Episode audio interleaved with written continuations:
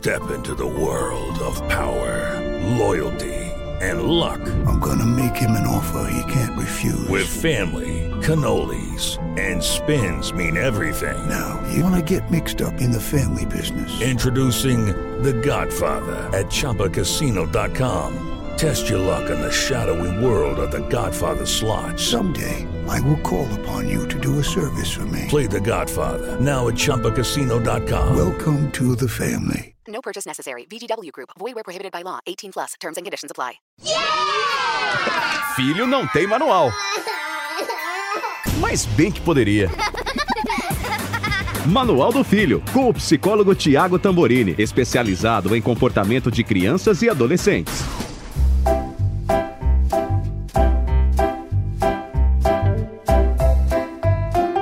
Olá, ouvintes desse podcast, o Manual do Filho. Hoje a gente vai se aprofundar numa das principais questões dos pais durante a quarentena, que eu acho que é a questão escolar. O Thiago Tamborini está aqui com a gente. Ele atende crianças, adolescentes e famílias e já tinha adiantado que parece que sim. Não é só você, querido pai, que está em casa desesperado. Esse assunto escolar realmente é, Pode falar que é uma pedra no sapato? Eu sei, é legal educar os filhos, mas digamos que a gente não estava assim pedagogicamente preparado para isso, Thiago.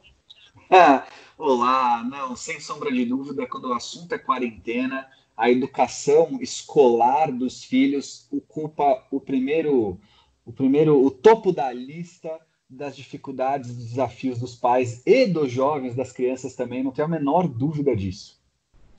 É, eu acabei de passar por um momento agora de extrema não alegria, onde você percebe que realmente você não está preparado para ajudar o seu filho. Já agora estamos o quê? Há 60 dias em casa, né? A escola do meu uhum. filho não parou. Algumas escolas é, deram férias adiantadas. A escola do meu filho, por exemplo, programou umas férias adiantadas agora para junho.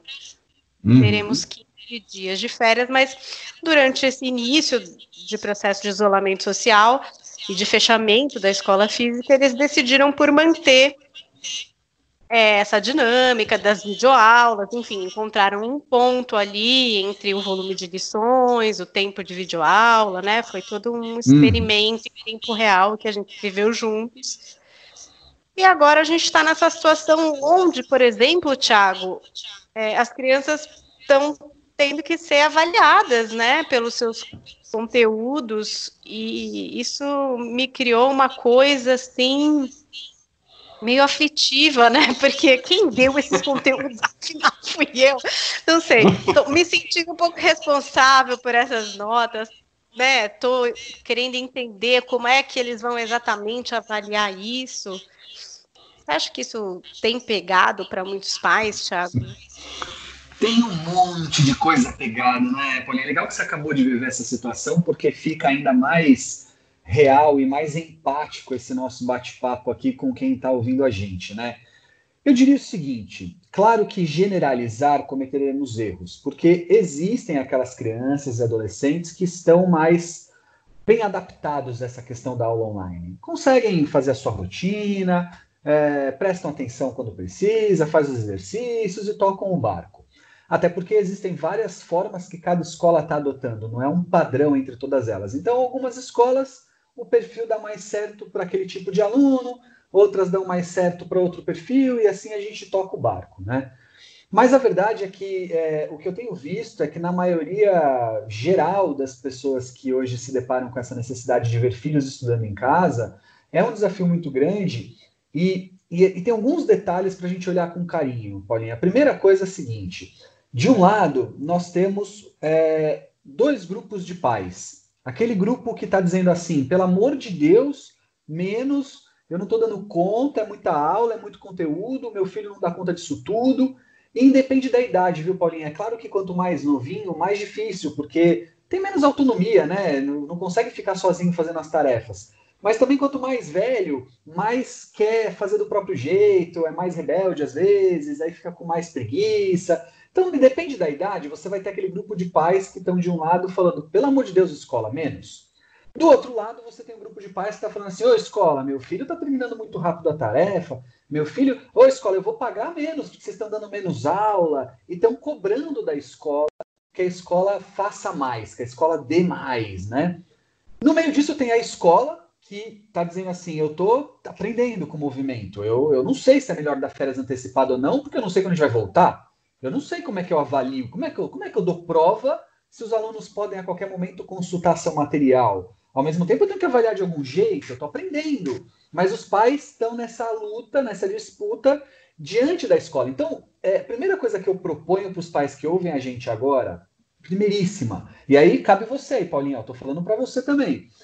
Entenda e ouça a escola. Então, olha só. Sabe por que a escola está dando um processo de avaliação para o seu filho? Você tem alguma ideia de por que ela está avaliando? Não, então.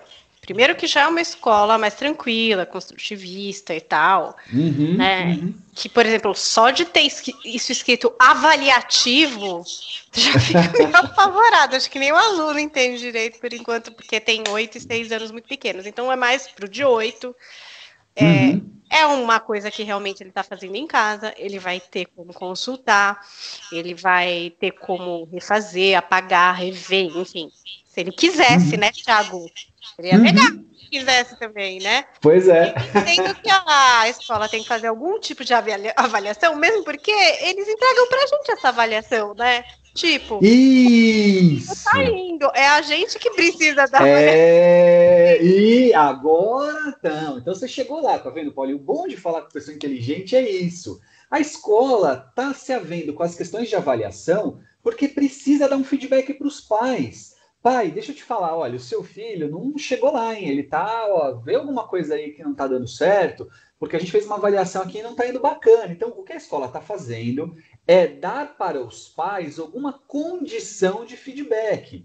A escola sabe que isso não é um processo avaliativo é, como um presencial dentro da escola, e tampouco que isso vai determinar caminhos. Ou seja, não é esse processo de avaliação que seu filho está fazendo que vai determinar se ele vai passar de ano ou não, se ele vai fazer aula particular ou não, se ele vai ficar de recuperação ou não. Esquece isso agora. Mas qual é o problema, Paulinha? O seu, o seu setup aí, o seu software, ele está organizado para esse perfil. Então, avaliação significa saber se meu filho está ou não apto, se ele pode ou não. E olha que a gente está falando de uma escola construtivista. Você imagina dos pais de escolas mais tradicionais a ansiedade que não é quando eles ouvem falar sobre avaliação. Mas por que eu construí esse raciocínio com você, Paulinha? Porque não importa qual vai ser a questão, se é avaliação, se é aula online, se é aula gravada, se é ao vivo, se é, é se, se é um roteiro da semana, não importa como a escola do seu filho está fazendo, a primeira coisa que você tem que fazer é entender o lado da escola. Isso significa saber que eles estão aprendendo enquanto a coisa anda, que eles têm mais experiência que você, papai e mamãe, para dizer o que funciona. Então não adianta você ficar nessa vibe de, ai, meu filho teve menos aula, então ele está aprendendo menos. Quem falou? A escola tem mais condição que nós, pais, de saber o quanto que um aluno é capaz de ficar na frente de uma tela, de uma aula online e aprender. A gente tem que confiar. Foi a escola que a gente contratou para educar nossos filhos nesse aprendizado escolar. Não dá para a gente achar que a gente tem tanto ou mais experiência que a escola nessa hora. Então, a ouvir a escola, entender a escola, é também delegar a ela a condição de saber o que funciona. Um outro caminho é também entender que os professores estão se testando. Quanto tempo dura uma atividade presencial? Ah, dura meia hora. E online? Não sei, porque eu estou pela primeira vez fazendo isso. E esta atividade funciona online? Não sei, porque eu estou pela primeira vez fazendo isso. Então é óbvio que existirão acertos, erros, ajustes de rota, escolas que vão falar vai ser assim, depois vão voltar atrás. É normal, e se os pais entenderem isso, eles vão ficar menos angustiados. Porque o que eu tenho visto no primeiro momento, eu vou, posso falar de trilhões de angústias aqui, a gente vai falar de algumas só, mas a primeira angústia é essa do meu Deus do céu, a escola está perdida, a escola não está conseguindo dar todo o conteúdo, o meu filho está perdendo o conteúdo, o meu filho vai ficar defasado esse ano. Será que meu filho vai reprovar? O meu filho não está aprendendo, o meu filho isso, o meu filho aquilo. E aí, a primeira palavra de ordem é calma, tá tudo bem, a escola está aprendendo com o movimento e sabe que não vai ser perfeito, que não vai ser igual ao presencial. Porque senão, para que, que existe aula presencial, né, Paulinha? Se a gente achar que a gente pode ser em casa tão bom quanto é na escola, bom, mas não tem mais espaço físico na escola. Por que, que você precisa pagar IPTU de um prédio de escola? Por que, que você precisa pagar água, luz de um prédio de escola? Cada um na sua casa e vamos dar aula online agora. Então é óbvio que presencial é melhor. Você vai querer discutir com a escola isso? Não dá. Mas ao mesmo tempo as escolas estão fazendo um belo trabalho. Para aquelas que, que nunca fizeram isso, meu Deus, estão sendo heróis. Os professores estão sendo heróis. Eu, olha, eu vou te falar um negócio três grandes grupos de heróis nessa pandemia, Paulinha. Três. Os da área da saúde e biotecnologia, né? Então, desde os médicos, enfermeiros até os pesquisadores. Os professores e os pets, porque vamos combinar que os cachorrinhos, os gatinhos, os papagaios, os periquitos estão ajudando muito as crianças em casa. Então, para mim, são três grandes grupos. E os professores não estão de fora. Eles estão fazendo um puta trabalho estão sendo heróis e, e os pais precisam reconhecer isso e ser parceiros, trabalhar como co-auxiliares desses professores. Menos angústia, menos medo e mais aceitação, mais escuta. É isso que os pais podem fazer num primeiro momento para se acalmar, dando um feedback para você aí da sua prova, tá? Quer dizer, da prova dos seus filhos. Gente, que nem prova é. Aquela louca. Não, é que eu já li ali avaliativa e pensei, caramba, avaliação. Não, mas tem escola dando prova, Uau. viu, Paulinha? Um monte, um monte, um monte. Tem escola pois dando é. prova. Só que elas mas então, você falou, a escola está indo, o aluno está indo. Eu acho que os pais que estão numa situação de sofrimento, de dúvida, é, de sentimento até de incapacidade, aí eu estou falando de mim. Essa é a sensação. Uhum. Porque, hum. por exemplo, essas velhas ameaças aí, muito boas, do tipo, você vai repetir de ano, entendeu? Porque, hum. veja bem, você vai fazer aqui essa lição, e não sei o que, não sei o que lá, e não sei o que, não sei o que lá. E aí, quando a pessoa vira para você e fala, então repetir de ano. Hum. Você entendeu? E aí você fala, hum. bom, Juro, eu tô trancada aqui há 60 dias, eu estou com problema para pagar essa mensalidade, eu tô com corte uhum. salarial, eu tô desesperada, tô preocupada com a uhum. saúde universal da nação, eu tô lavando caixinha de longa vida, e uhum. esse serzinho que dá vida por sabe, está aqui me vendo que tudo bem, ele odeia estudar mesmo e ele quer repetir de ano. Que legal. Olha que legal que você falou, Pony. Agora você me deu, meu Deus, ó é, show de bola. Olha que interessante. Você está vivendo tudo isso. Ele não. E que bom! Porque significa que ele é criança, que eles têm, eles, né? São dois, que eles têm condições de enxergar tudo isso com o privilégio da ignorância nessa hora, porque tem horas que ignorar é um privilégio, né? Então eles ignoram os fatos, isso é um privilégio agora. E, portanto, do ponto de vista dele, do ponto de vista dele, as questões são outras. Não, não é o mesmo ponto de vista que o seu. Você é adulta, você é a mãe, você está com problemas para pagar a mensalidade ou com corte salarial ou com preocupação com a pandemia em termos de saúde mundial. Ele tem que assistir uma aula chata, online, com uma baita de uma preguiça, com a cama dele atrás dele, chamando ele com um travesseirinho gostoso, ou com um videogame conectado na internet, ou com um celularzinho, seja lá cada um na sua condição e idade. E para ele, nesse momento, as questões e dificuldades são outras, não tem nada a ver com as suas. E aí, quando você despeja sobre ele essa angústia, e principalmente é, é, ameaça, cada um do seu jeito, eu já fiz com a minha filha também, só que de uma outra forma, uh, o que a gente está fazendo é dar conta da nossa angústia, da nossa frustração, diante daquilo que a gente quer do outro, nesse caso, o filho. Não vai funcionar. É importante que agora a gente entenda que é, há uma reorganização de tudo nessa vida. Por que não seria assim da escola? Então, eu posso garantir, vai ficar aqui gravado. Você pode vir me cobrar depois. Ó, quem está me ouvindo, olha o que eu, olha que eu fazendo, olha a responsabilidade. Mas eu te garanto que quando os alunos voltarem para a escola e voltarão no seu tempo, na hora certa, eu espero com a melhor escolha que a gente possa fazer diante disso, eu te garanto que as escolas criarão estratégias para que elas possam amenizar os impactos sobre eles terem ficado em casa, cada uma na sua condição, óbvio. Mas existirão novos processos avaliativos, existirão novos feedbacks para os pais, existirão, é, é, como é que fala, revisão de aulas. As escolas que puderem, não são todas, claro, mas farão reforço. Ou seja, as escolas estão, obviamente, preparadas e atentas para aquilo que é do inevitável. Pai e mãe que me ouve agora, é inevitável perder parte da qualidade, porque se não fosse, para que presencial? Volto a dizer.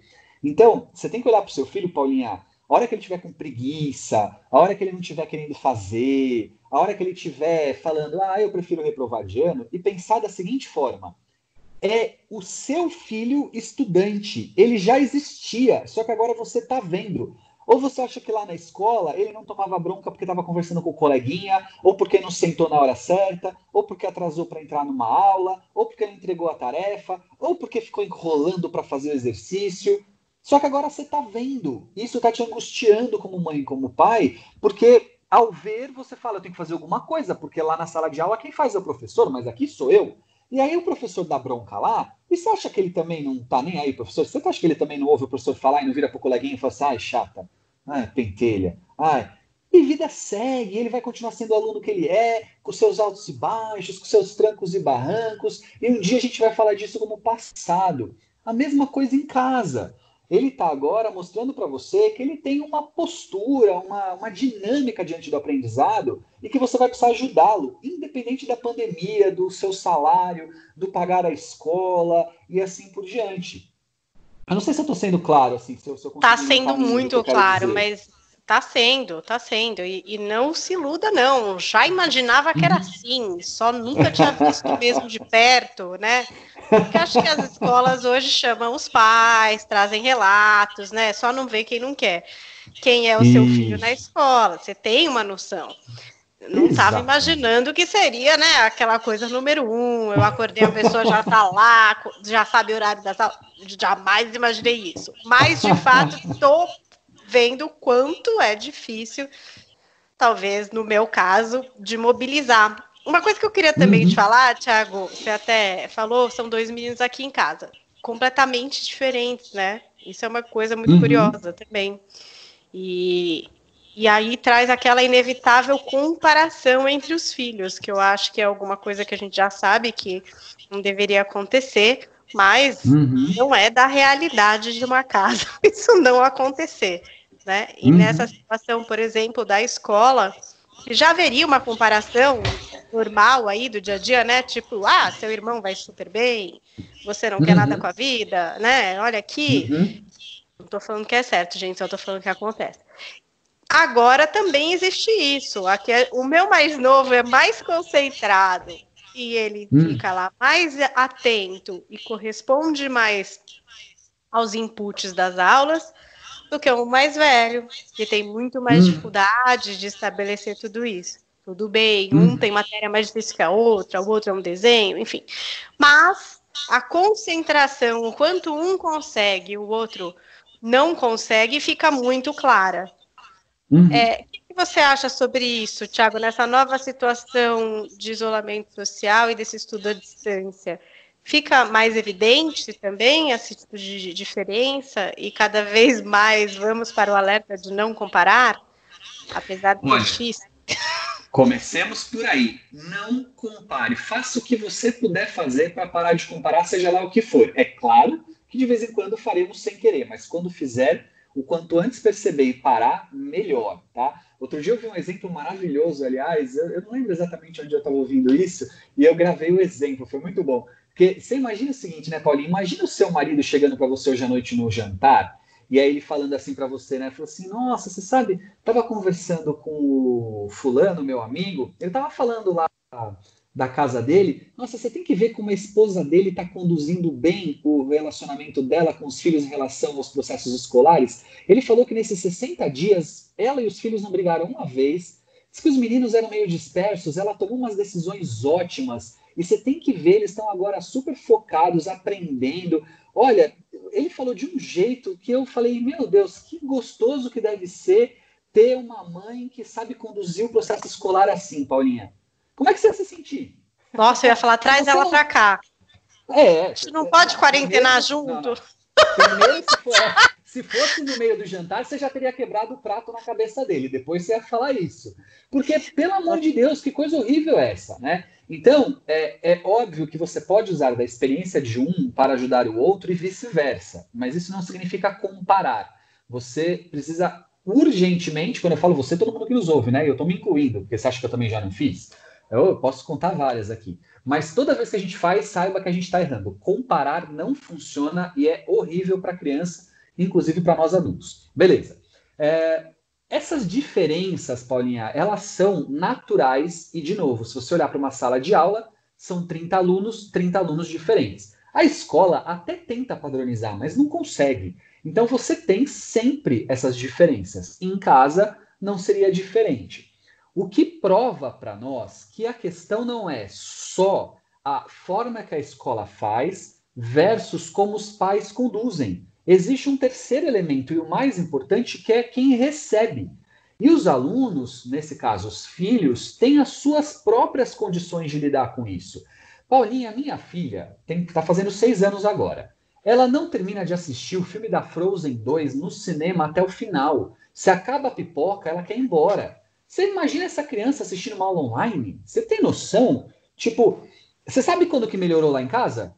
Como que eu fiz para melhorar? Quando eu deixei ela, em vez de assistir as aulinhas online no computador, assistir no tablet e ela ter condição de decidir onde ela assiste. Então você vê que às vezes ela está deitada no chão da sala, às vezes ela está deitada na cama, às vezes ela está deitada no sofá, às vezes ela está sentada na cadeira. Isso num período de 30 minutos e na mesma aula. Mas aí funcionou, porque ela sai andando com o tablet pela casa e ela consegue fazer.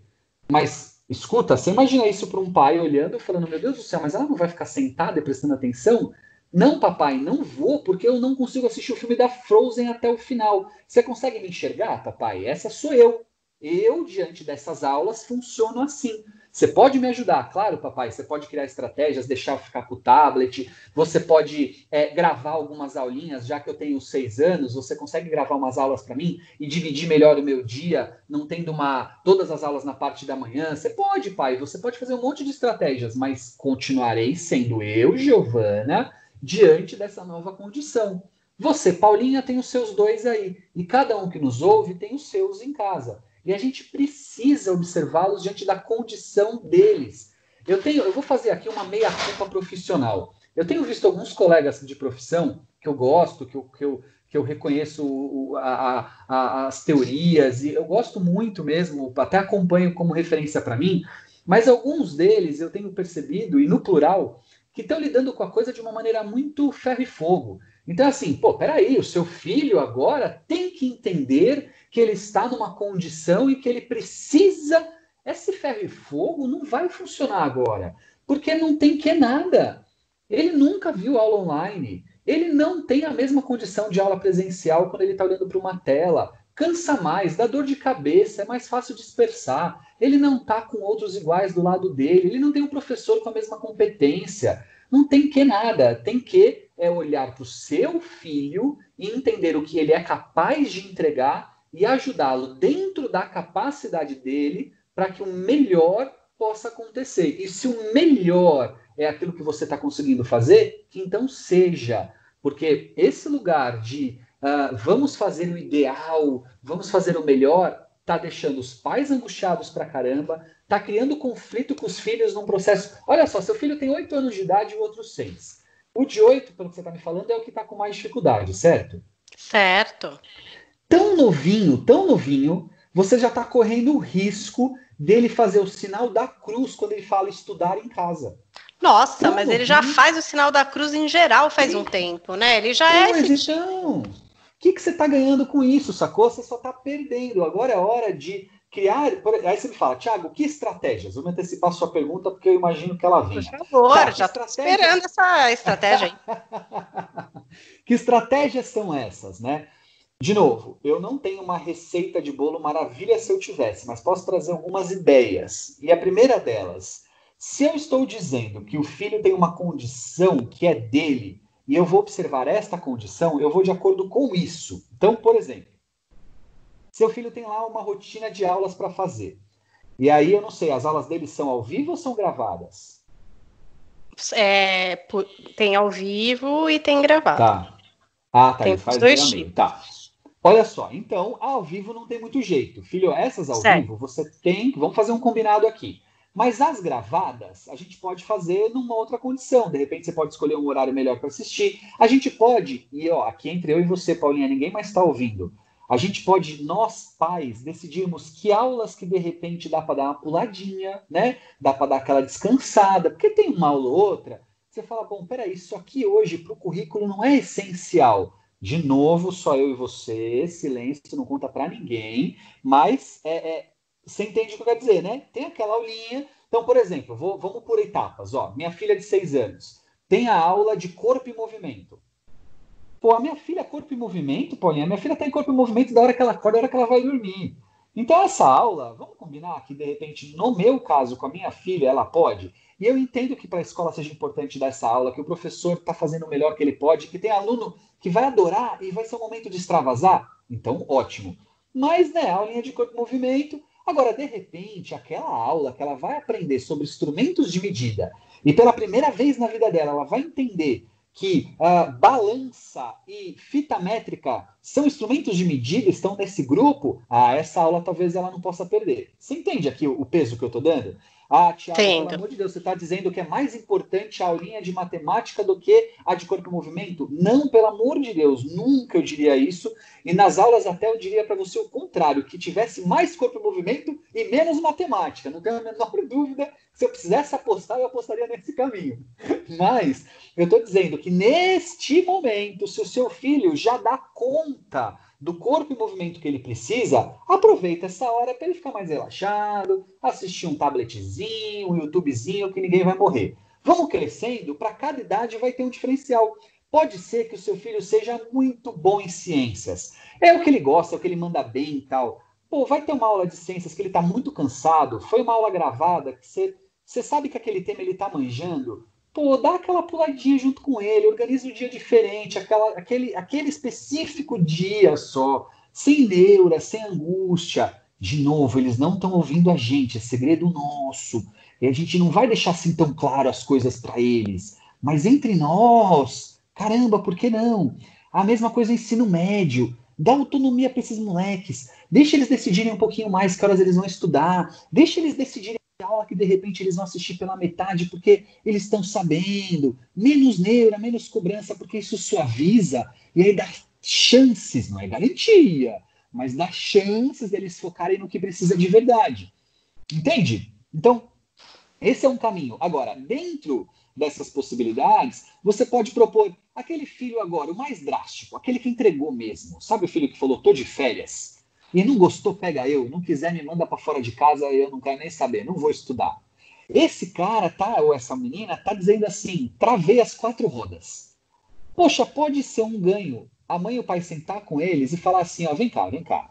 É, nada não é possível. Você vai me falar uma entrega por dia que você vai fazer. Eu quero uma coisa por dia. Tiago, pelo amor de Deus, como uma coisa, ele tem que fazer as aulas. Ele tem que. Não tem que nada, ele não tá fazendo nada. Se ele fizer uma, você ganhou. Se ele fizer uma coisa, você já ganhou naquele dia. E quando ele começar a fazer uma coisa por uma semana, aí você batalha duas. Mas ele primeiro tem que fazer uma. Ele não está fazendo nada. Então, foca naquela condição de criar estratégias que você sinta que funcionem, que traga entre você e ele uma condição de preservar a relação mais do que a necessidade do fazer tudo que a escola pediu. E aí, com isso, certamente você vai achar o seu caminho estratégico. Eu estou dizendo, nunca que eu imaginei que eu ia falar para minha filha poder assistir aula no tablet andando pela casa. Nunca. Mas funcionou muito melhor que na frente do computador. Mas muito melhor. Ah, seria o ideal ela na frente do computador, prestando atenção e respondendo para a professora? Oh, seria o ideal. Mas entre o ideal e aquilo que ela pode, você quer que eu aposte no quê? Vamos no que ela pode. Então, você, pai e mãe que me ouve agora, aposte no que seu filho pode te entregar. Eleja situações e assim ficará muito mais fácil. Tiago, exercendo aqui um poder de futurologia, não sei nem se a gente vai poder ter. Mas você, né, Boa. que está trazendo respostas aqui. Eu só venho com os problemas. É, esses jovens que estão enfrentando muito problema com essas entregas, que realmente não estão dando conta, eu não eu imagino que não sejam poucos, tá? Porque uhum, também a gente não. fica fazendo o nosso individual e não sabe se está todo mundo mandando, se muita gente está deixando de fazer essa ou aquela aula. A gente não tem esse parâmetro, né? A gente tem a uhum. reclamação no grupo de mães, mas a gente não sabe exatamente. Então, a minha então amostragem de consultório te diz que não são poucos que estão realmente entregando, não. É que muitos enganam bem, tem muitos que estão copiando de geral. Então ele, ele põe a aula ali para. Ele, ele liga a câmera, né? Ele liga o áudio, fecha a câmera, diz que é porque tá com o cabelo assim, o cabelo assado, porque não acordou, que não sei o quê, mas a real é para que para isso ele possa ficar à vontade no quarto dele. Na hora que tem que fazer um exercício, entregar uma atividade, ele copia dos colegas que estão fazendo. E a escola não tem como saber os pais têm um limite de controle. Eles então, hackearam o sistema. Que... É, hackeiam, é verdade, tem várias notícias desse tipo. Então, a real é o seguinte, ó. É, existe aquele filho que assumiu que entregou, e existe o filho que tenta fazer de conta que não entregou, mas entregou. Existem aqueles que, obviamente, estão fazendo o seu melhor e estão conseguindo fazer uma parte importante, e tem uma parcela também que está dando, está assim, absorvendo para caramba, está fazendo meu, aula para valer, né? Estão cansados, porque as escolas estão dando muita coisa, assim. A maioria das escolas estão dando online e estão rachando o coco dessa molecada. Ensino médio, então, nem falho, tá? Mas aí você me fala, qual é o grande grupo? O do meio. O grande grupo do meio é o seguinte: estão fazendo o que podem, mas não na base da perfeição. Aí sobra as pontas. Os que estão fazendo tudo mesmo e estão se cansando muito, e os que estão entregando ou de forma velada ou de forma concreta. E então, aí, por exemplo, se tá na escola presencial e, por exemplo, o cara tá colando sem parar, o cara copia a lição, tudo isso o professor consegue mapear melhor e tomar uhum. algum tipo de decisão a respeito de para onde vai esse estudante. Uhum. O que, que, vai acontecer para esse ano? Porque a expectativa é de ainda um, um tempo de fechamento, eu não sei como é que vai ser essa reabertura. Uhum. Independente do que acontecer, já perdemos quase que um semestre, vai? A Uhum. Parece que é um sim, ano. Sim, sim, sim. E o que, que, vai acontecer com tudo isso, sabe? O que, que você prevê? O que, que as escolas têm falado? É, esses estudantes eles vão ser poupados, eles vão ter que fazer um reforço, eles vão. Então, Paulinha. acho que muitos pais Depende. têm uma hum. insegurança hum. em relação a isso, né? É, eu compreendo essa insegurança, faço parte dela, porque minha filha está no ano de alfabetização. Então, você imagina, ela não está sendo alfabetizada normalmente. Mas, é, é, assim, a gente tem muitas variáveis para poder determinar esse futuro. A primeira delas é quando voltar, né? Porque se a gente voltar em um mês, a gente tem uma perspectiva. Se a gente voltar em três, a gente tem outra, e assim por diante. Então, a primeira é quando voltar. A segunda é de que escola estamos falando. As escolas públicas, né, as escolas é, é, estaduais, municipais, elas têm algumas estratégias que elas já são conhecidas, porque greve de professores, por exemplo, traz estratégias parecidas. Ampliação de uma hora a mais de aula por dia, aulas aos sábados, é, emenda de feriados, e entrar dezembro e janeiro em aula. Então, as escolas estaduais e municipais, elas já têm algumas estratégias que a gente até conhece, que pode ser que elas sigam, tá? As escolas particulares têm muito do caso a caso, depende muito do perfil de cada escola. Você acabou de falar, a escola do seu filho é mais construtivista, enxerga a coisa de um jeito diferente. Existem as mais tradicionais, mais conteudistas. Então também é uma outra variável, o quando e qual escola estamos falando.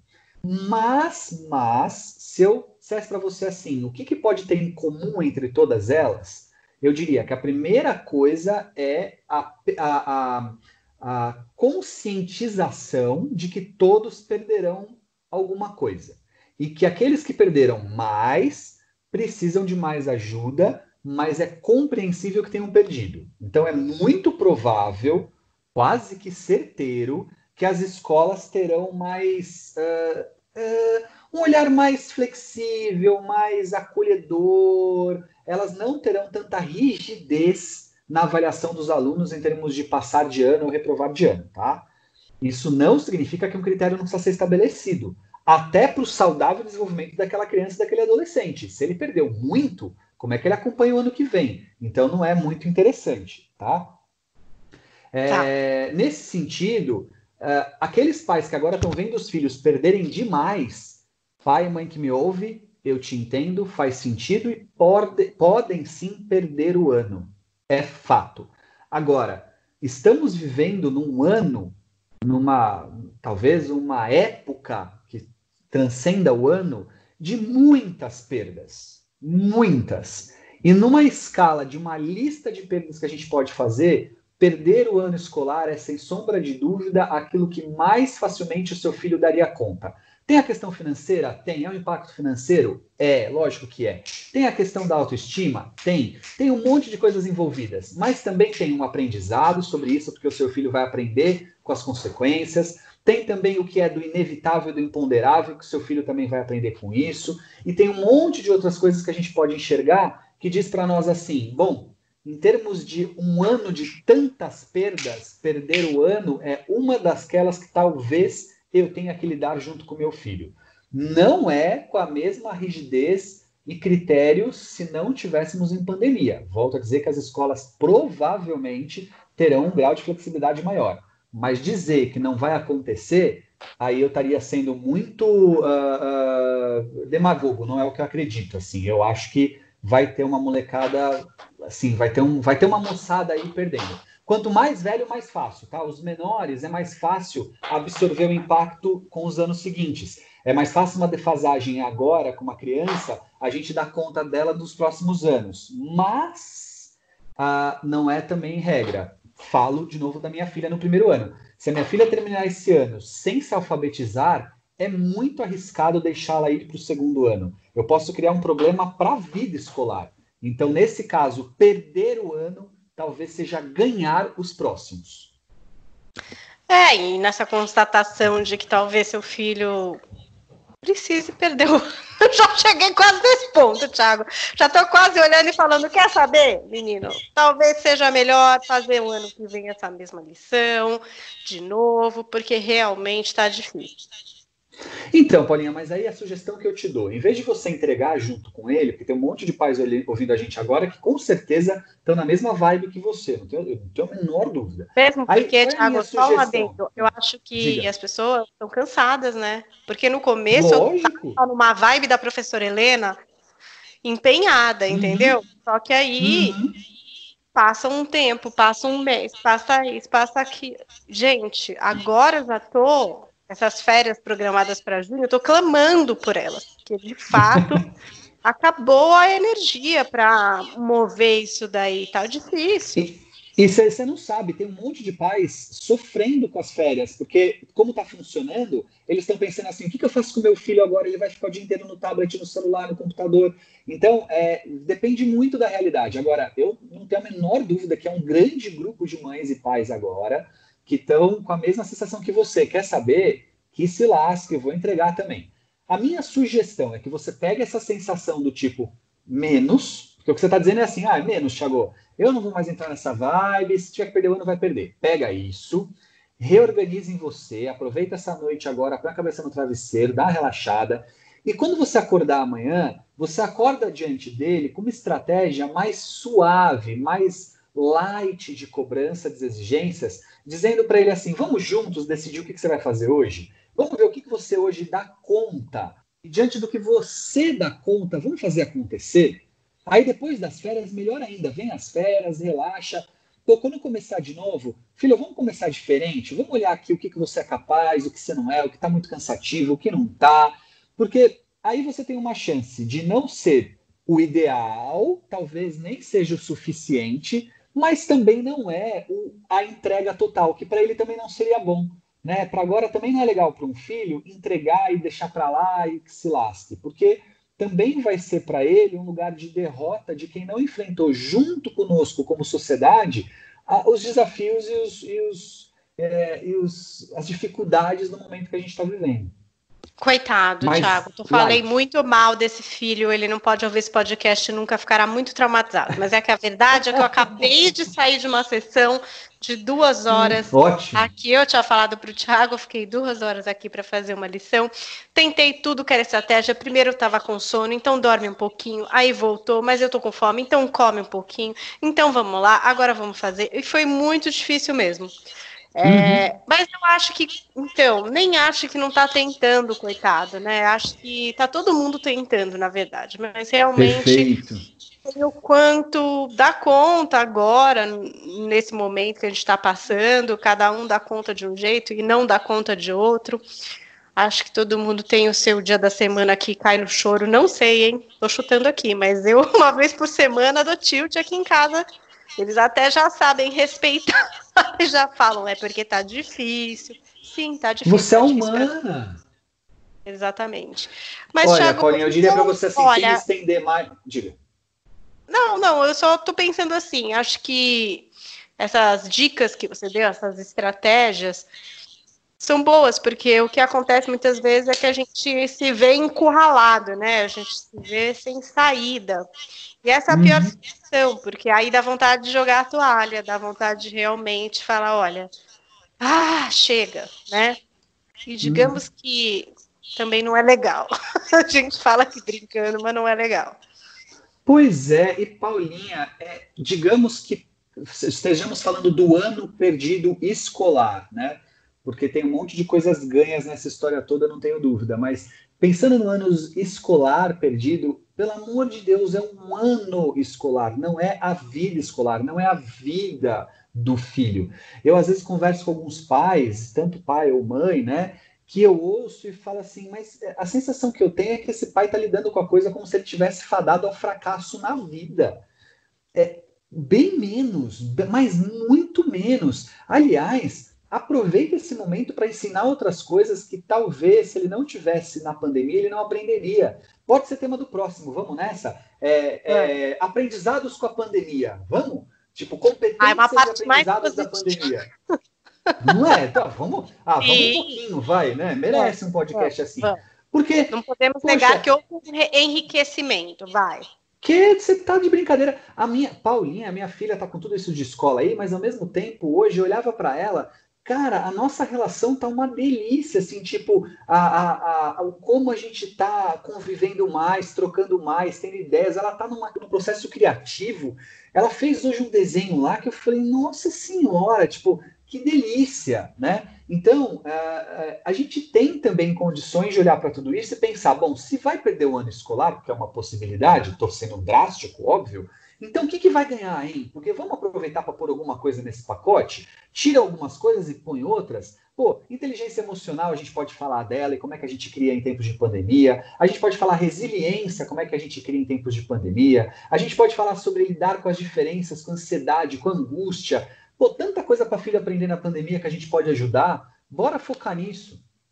Olha, então já temos um próximo episódio marcado para a gente Fechou. ir fundo nesses aprendizados em tempos de pandemia. Acho que a gente realmente está aprendendo muito, está se testando muito, né? Quem está em família no isolamento, É, acho que pode inclusive nos procurar lá no Instagram para mandar os seus depoimentos pessoais de situações e dúvidas. Eu tô lá em arroba Paulinha Carvalho JP. Eu estou em arroba Thiago Tamborini, o Thiago é sem H.